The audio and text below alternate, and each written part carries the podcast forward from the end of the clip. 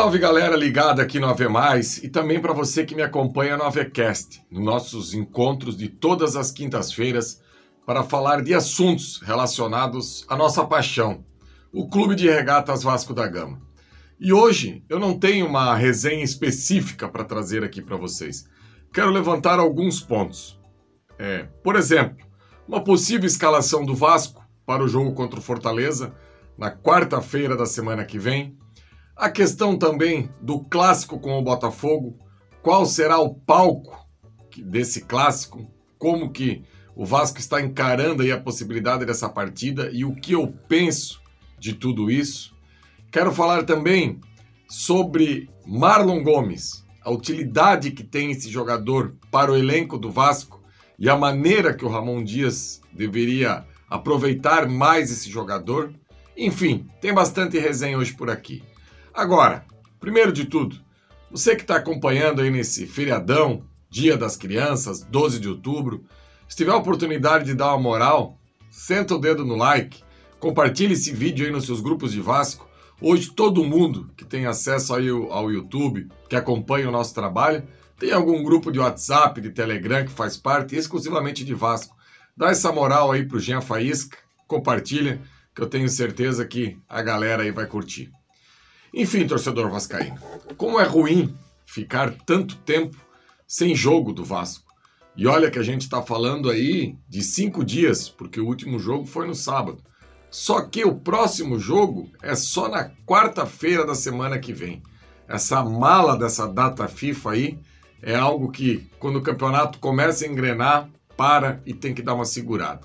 E talvez, para o Vasco, pelos dois últimos jogos aí, e olha, eu poderia falar até pelos três últimos jogos, porque mesmo com a vitória contra o América Mineiro, o rendimento não foi legal. Eu acho que o técnico Ramon Dias teve um tempo bom para testar aí algumas variações. Quem sabe achar uma maneira, uma fórmula do Paier sair jogando. Já fiz inúmeros vídeos aqui falando sobre o que eu penso sobre isso, e eu acho que cada vez mais deve estar chegando esse momento dele achar uma maneira do Paier jogar. Já disse aqui que eu acho que com esse tripé de volantes mais o Paías não acontece. Só que para esse confronto contra a equipe do Fortaleza, o Vasco tem a suspensão do seu principal jogador, que é o Paulinho, no quesito intensidade, no quesito movimentação, no quesito de fazer a equipe jogar. O Paulinho é uma peça aí que chegou nessa equipe do Vasco e tomou conta do meio de campo. E infelizmente está fora aí dessa partida contra o Fortaleza. Tem a possibilidade do Jair ser uma troca pura e simples, ok? Agora eu iria fazer diferente.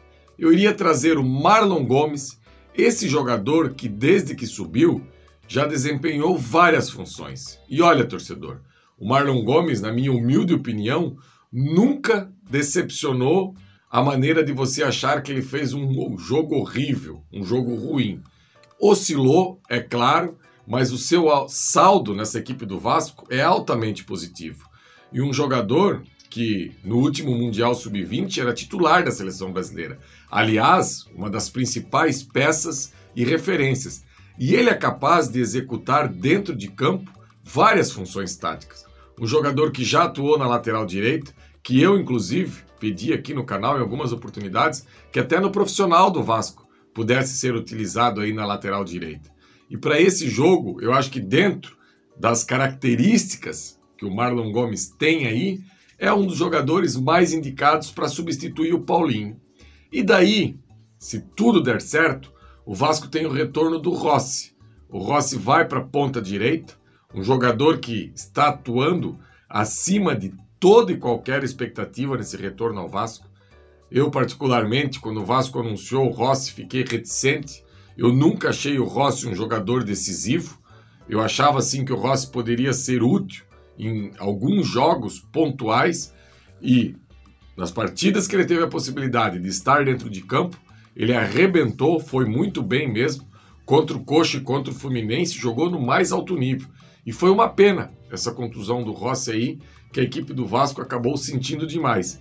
Então, com a questão do Paulinho, desce o Marlon Gomes para jogar de segundo volante, coloca o Rossi de um lado, coloca o Peck do outro e coloca o Verrete lá na frente. Aliás, os três jogadores aí que conseguiram premiações no mês de setembro. A questão do Rossi, a questão do Verrete, do Verrete a questão do Peck, jogadores que jogaram no mais alto nível e contribuíram muito para aquela arrancada do Vasco ali, quando o Vasco conseguiu as três vitórias consecutivas contra Fluminense, contra Coxa e depois contra o América Mineiro. Foram fundamentais. E tem essa possibilidade aí na próxima quarta-feira desses jogadores estarem juntos e formarem aí o ataque do Vasco para esse jogo tão difícil quanto é o jogo contra o Fortaleza. Aliás, eu já falei aqui na última terça-feira, jogo difícil eu não preciso falar mais, porque se a gente pegar uma sequência, eu quero saber em que momento vai ter um jogo tranquilo. Por isso que eu tenho essa opinião que o Vasco tem que tentar se impor mais. O Vasco tem que tentar sufocar mais o adversário.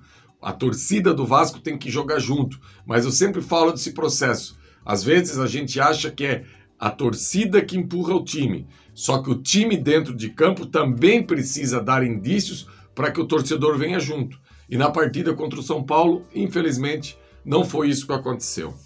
E falando em torcida, em campo, em palco de jogo, tem algo que me irrita e me irrita muito, é essa questão dos jogos do Vasco em São Januário.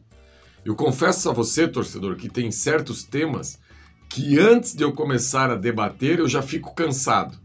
E essa questão do Vasco não ter a possibilidade de exercer o seu mando de campo nos clássicos do Rio de Janeiro é algo que me incomoda demais. Se é algo combinado, por exemplo, contra o rival, dois jogos no Maracanã, ok, igualdade de condições. Agora, o que foi feito na questão do Fluminense, em que o Vasco jogou o jogo do turno na casa do Fluminense, que não é a casa do Fluminense, até isso é difícil explicar. Né?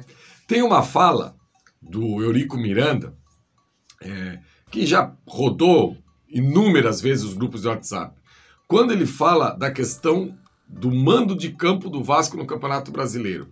E, e assim, pontualmente, essa fala do Eurico Miranda, ela é sensacional. Ela é algo assim que eu, eu assino aquilo ali em cartório e, sabe? Porque, olha só, um clube para disputar uma competição, primeiro de tudo, ele teria que indicar um palco, um local para ele indicar.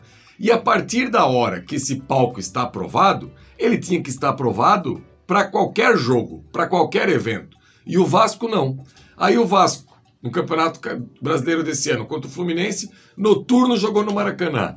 No retorno já foi obrigado a jogar no estádio do Botafogo. Ou seja, se você contar isso lá na Europa, que existem dois clubes que um tem a cessão de um estádio e um tem um estádio próprio e é na mesma cidade e quando os dois têm um confronto, tem que jogar num outro estádio que também não é do clube, que é o líder do campeonato, mas ele tem a sessão sobre esse estádio. Olha, vou falar um negócio para vocês, assim, isso é uma maluquice sem fim. E agora tem a questão do clássico do dia 5, ou a, a CBF não desmembrou essa tabela ainda, mas provavelmente dia 5, dia 6 de novembro, do Vasco e Botafogo. Aí existe uma recomendação da Polícia Militar que não pode ter jogo em São Januário. Aí tentaram aí, estão vendo a possibilidade, inclusive, de levar esse jogo para Cariacica. Se esse jogo vai ser em Cariacica, com todo respeito ao povo do Espírito Santo, eu poderia ser aqui em Santa Catarina, no meu estado. E eu, como sou um torcedor do Vasco off-Rio, eu teria todos os argumentos para falar que todo torcedor do Brasil merece ver a equipe do Vasco jogar em seu estado e merece, porque o Vasco tem torcedor de norte a sul, qualquer lugar, de, como diz o hino do clube, né?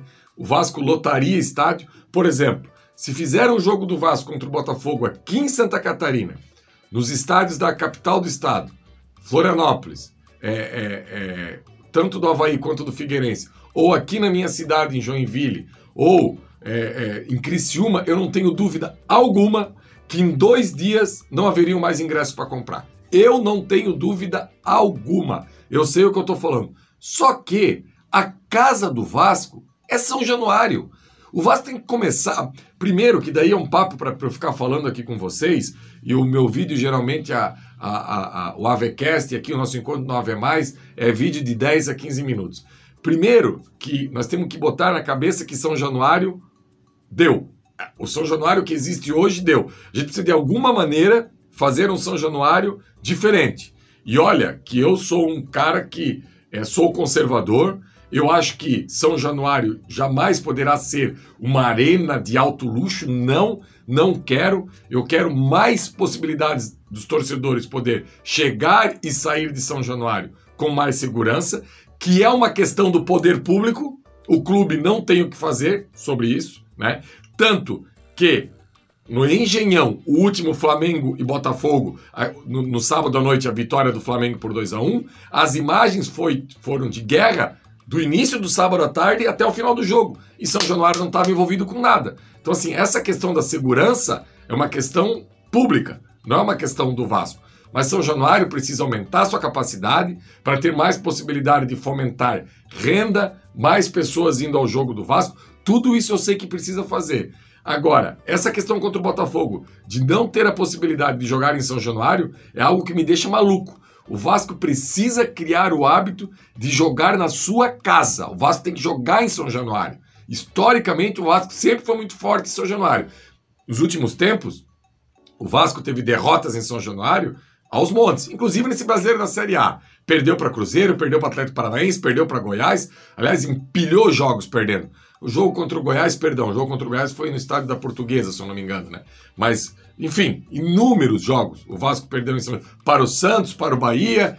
É, o Vasco no primeiro turno só não perdeu com quem não jogou, né? O resto perdeu tudo. Só que assim, precisa criar o hábito de jogar em São Januário. Tem que jogar no seu estádio, sabe? Essa história de ficar jogando fora de São Januário é um debate assim que, que me cansa. Me cansa e me cansa muito.